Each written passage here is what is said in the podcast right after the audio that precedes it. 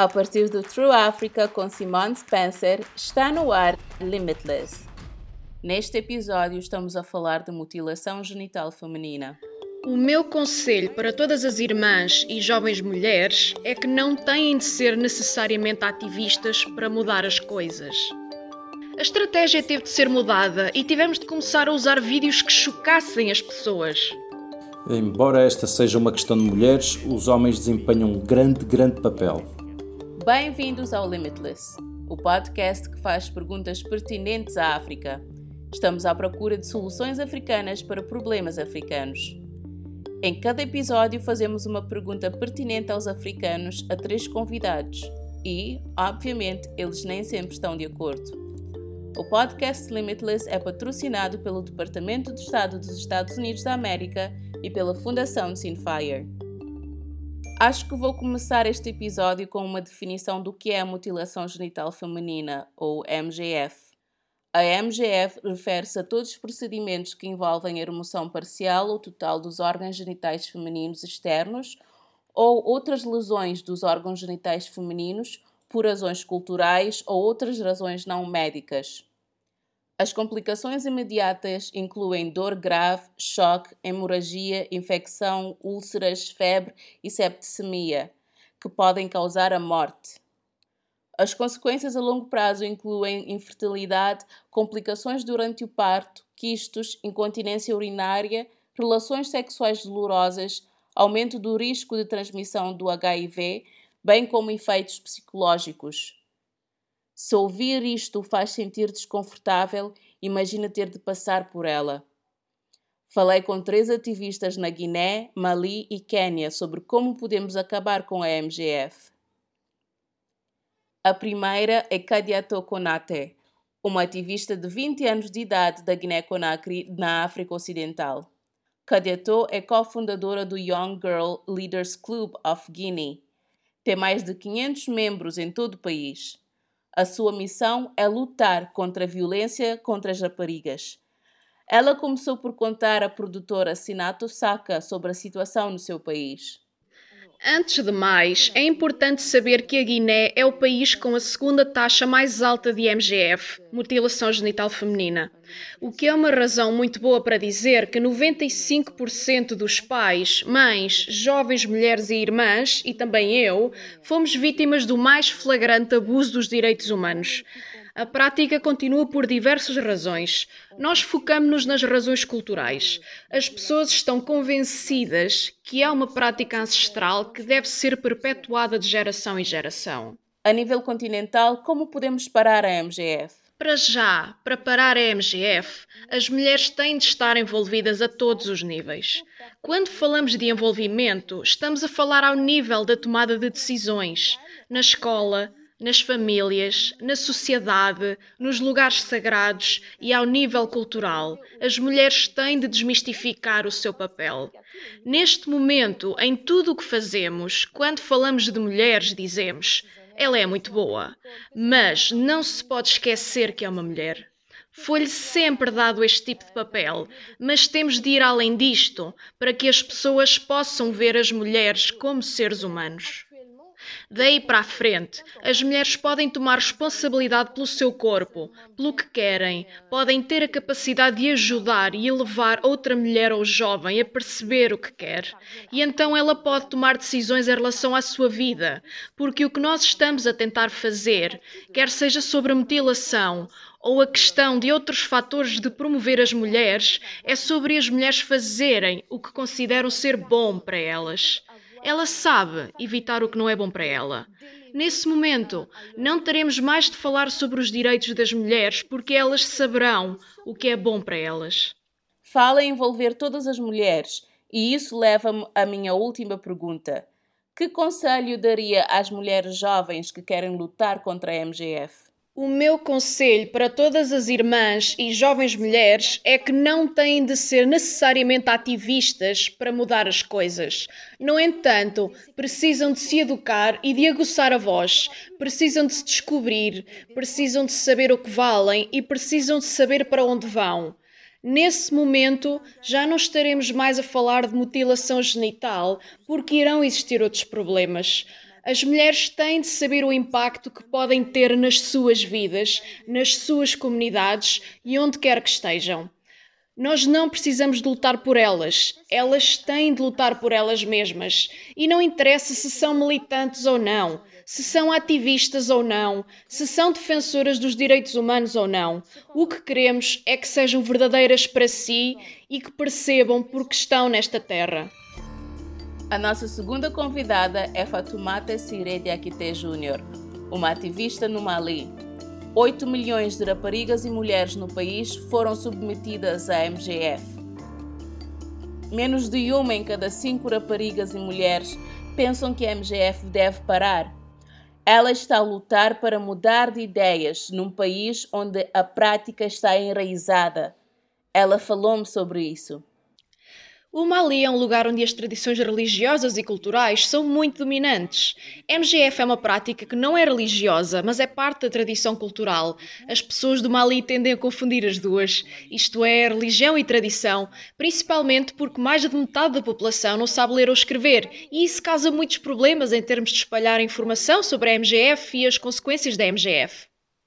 Perguntei-lhe o que pensava sobre as pessoas que insistem que a MGF é uma coisa boa para as mulheres. Eu penso que antes as pessoas pensavam que a MGF era uma coisa boa para as mulheres, mas então perceberam que as mulheres começaram a morrer durante o parto, as crianças desenvolvem fístulas, coágulos de sangue e as mulheres começaram a ser rejeitadas pelos maridos por razões de saúde. Antes, as pessoas entre os 14 e os 49 anos eram favoráveis à MGF, mas agora, nas pessoas abaixo dos 14 anos, há um decréscimo nos casos de MGF. Isto acontece porque agora há muita informação acerca do assunto e a consciencialização está a aumentar. Perguntei-lhe sobre a organização para a qual ela trabalha e o trabalho que eles fazem no terreno.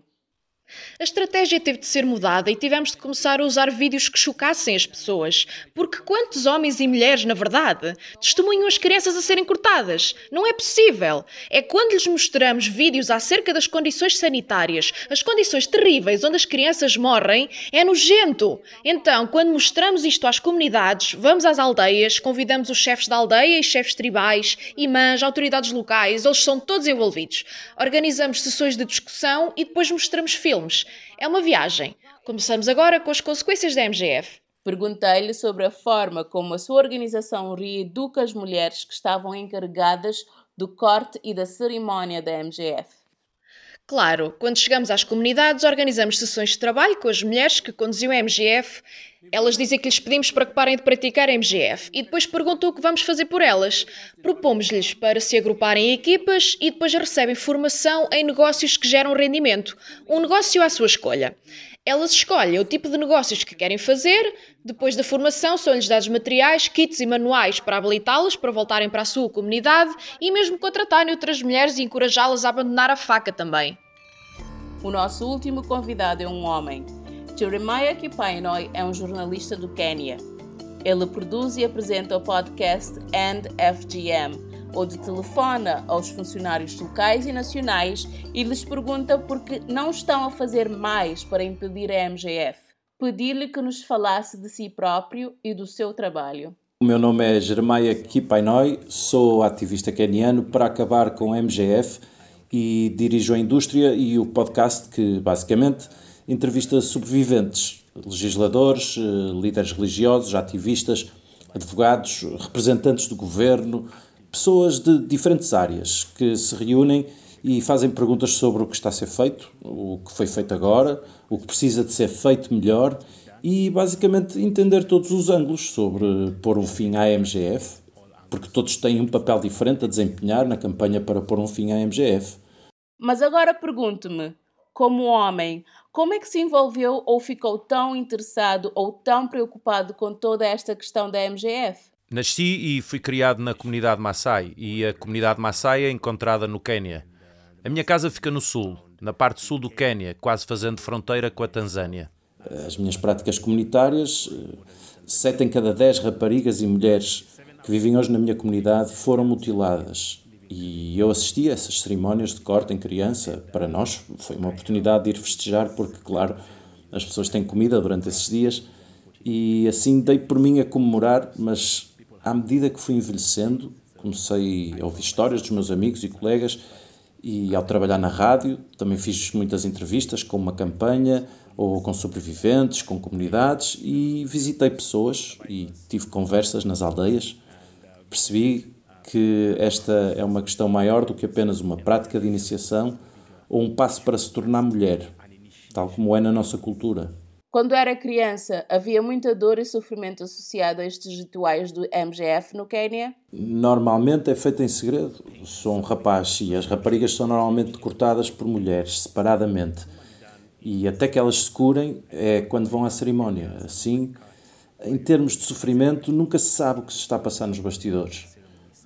Apenas as pessoas ficam felizes porque temos agora uma mulher na nossa comunidade. Portanto, nunca cheguei a ver realmente o sofrimento e nunca ninguém falou do sofrimento pelo qual também passaram quando estão a ser cortadas. Pensa que mais homens precisam de se envolver na luta contra a MGF? Sim. Os homens são pais. Os homens são líderes religiosos. Os homens são políticos que têm assento no Parlamento e fazem estas leis. A maioria das pessoas nos nossos tribunais em África são homens. Se eles não compreenderem, não farão o seu trabalho.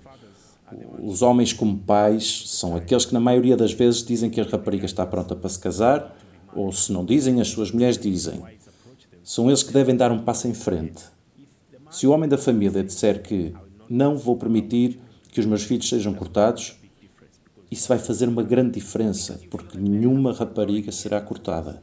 Porque sente que os homens têm mais autoridade e que a sua voz é ouvida mais do que as mulheres em geral.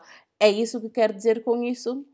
Sim, estamos a viver numa sociedade patriarcal no Quênia e em África em geral. Por isso, as decisões são, na sua maioria, tomadas por homens. E há muito tempo que os homens não estão envolvidos na campanha.